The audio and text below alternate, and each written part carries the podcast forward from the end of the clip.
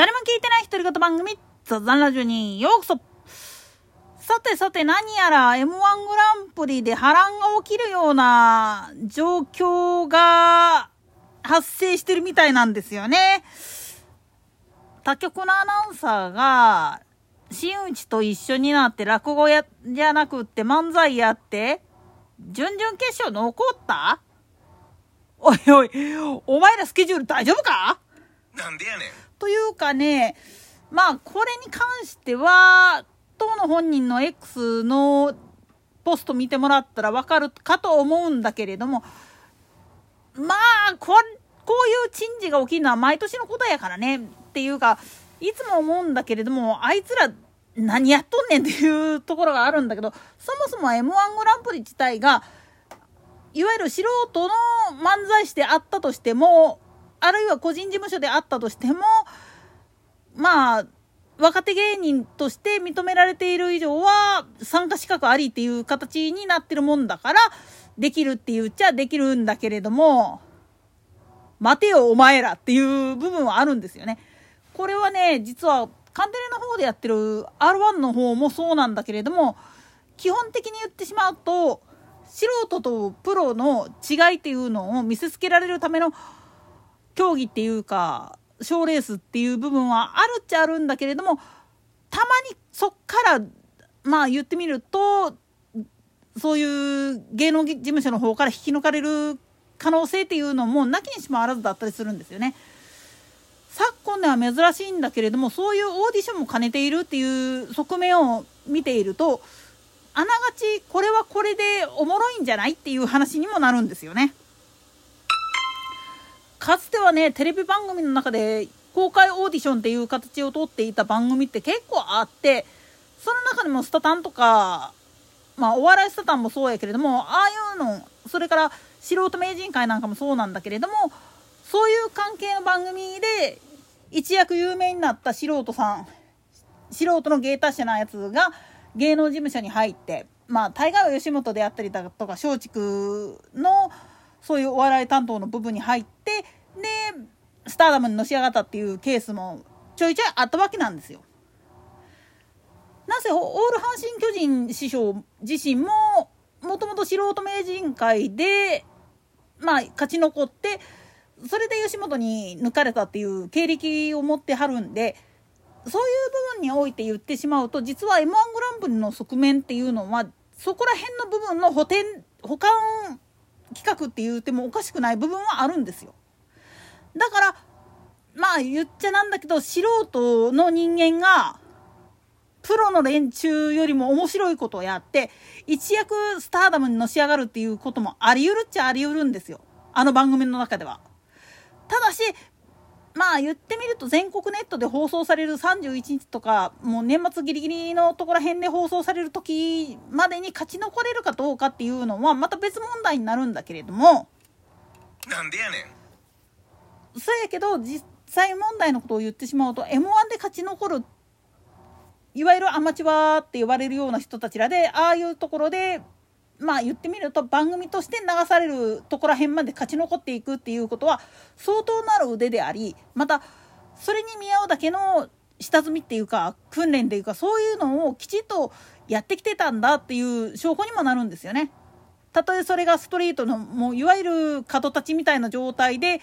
どっかの政治家さんが道路塞いでギャーってやってるようなああいう類のもんであったとしてもそれに見合うだけの芸歴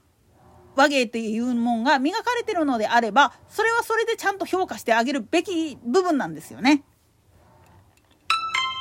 ただしストレートパフォーマンスとしての漫才あるいは講談とかっていう芸事っていうのは劇場でやるのではなくて本当に大声を発した上である意味迷惑行為をやってる部分があるんですよね。なんでやねん。なんせ道路塞いじゃってますからしかも、まあ言ってみれば、本来、公共の場っていうか、道路を塞ぐ場合は、必ず、管轄の警察に対して、道路の使用許可っていうのを取らないといけないんですよね、本来は。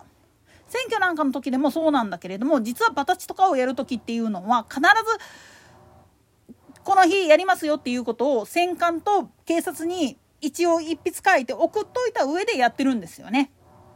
ただしその立つ位置に関して展示ブロックの上に立ってるとかいわゆる駐輪場とかの入り口付近に立ってるとかっていうのは通行の妨げの中からやめろよなっていうふうに言われてるにもかかわらずやってるドアホが多い多い多い本当に選挙のたんびに。なんでやねんだからこそまあ言ってみるとこれも選挙の話につなげて申し訳ないんだけれども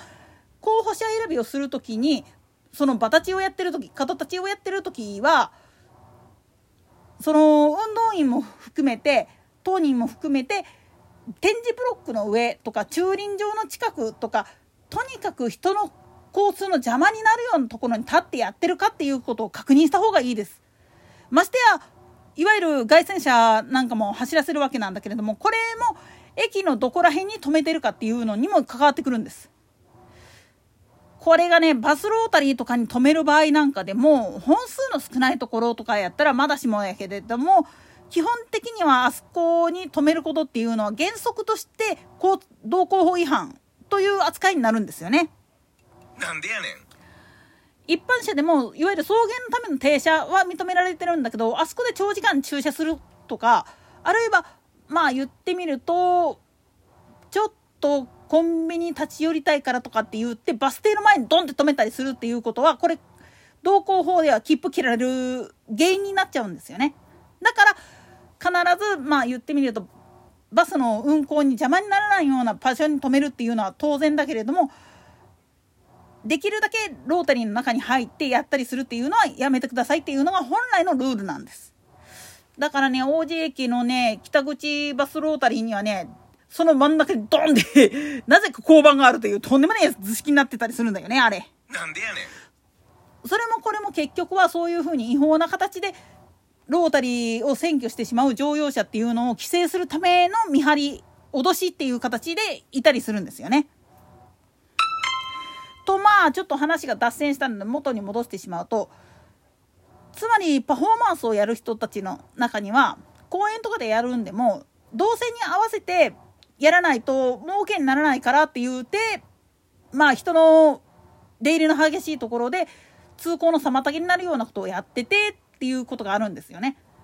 何度も言うけれども公園内でやったりする場合なんかでも必ずその所有者つまり自治体のそういう公園事務所とかそっちら辺に使用許可っていうのを得てからやってる分にはいいんだけど大概のやつはそこまでやってないんですよね。だから実はやってたら通報案件でもいいんだけれども黙認されている最大の理由っていうのはそういう文化もあるよね。そういうふうな下地を消してしまうといわゆる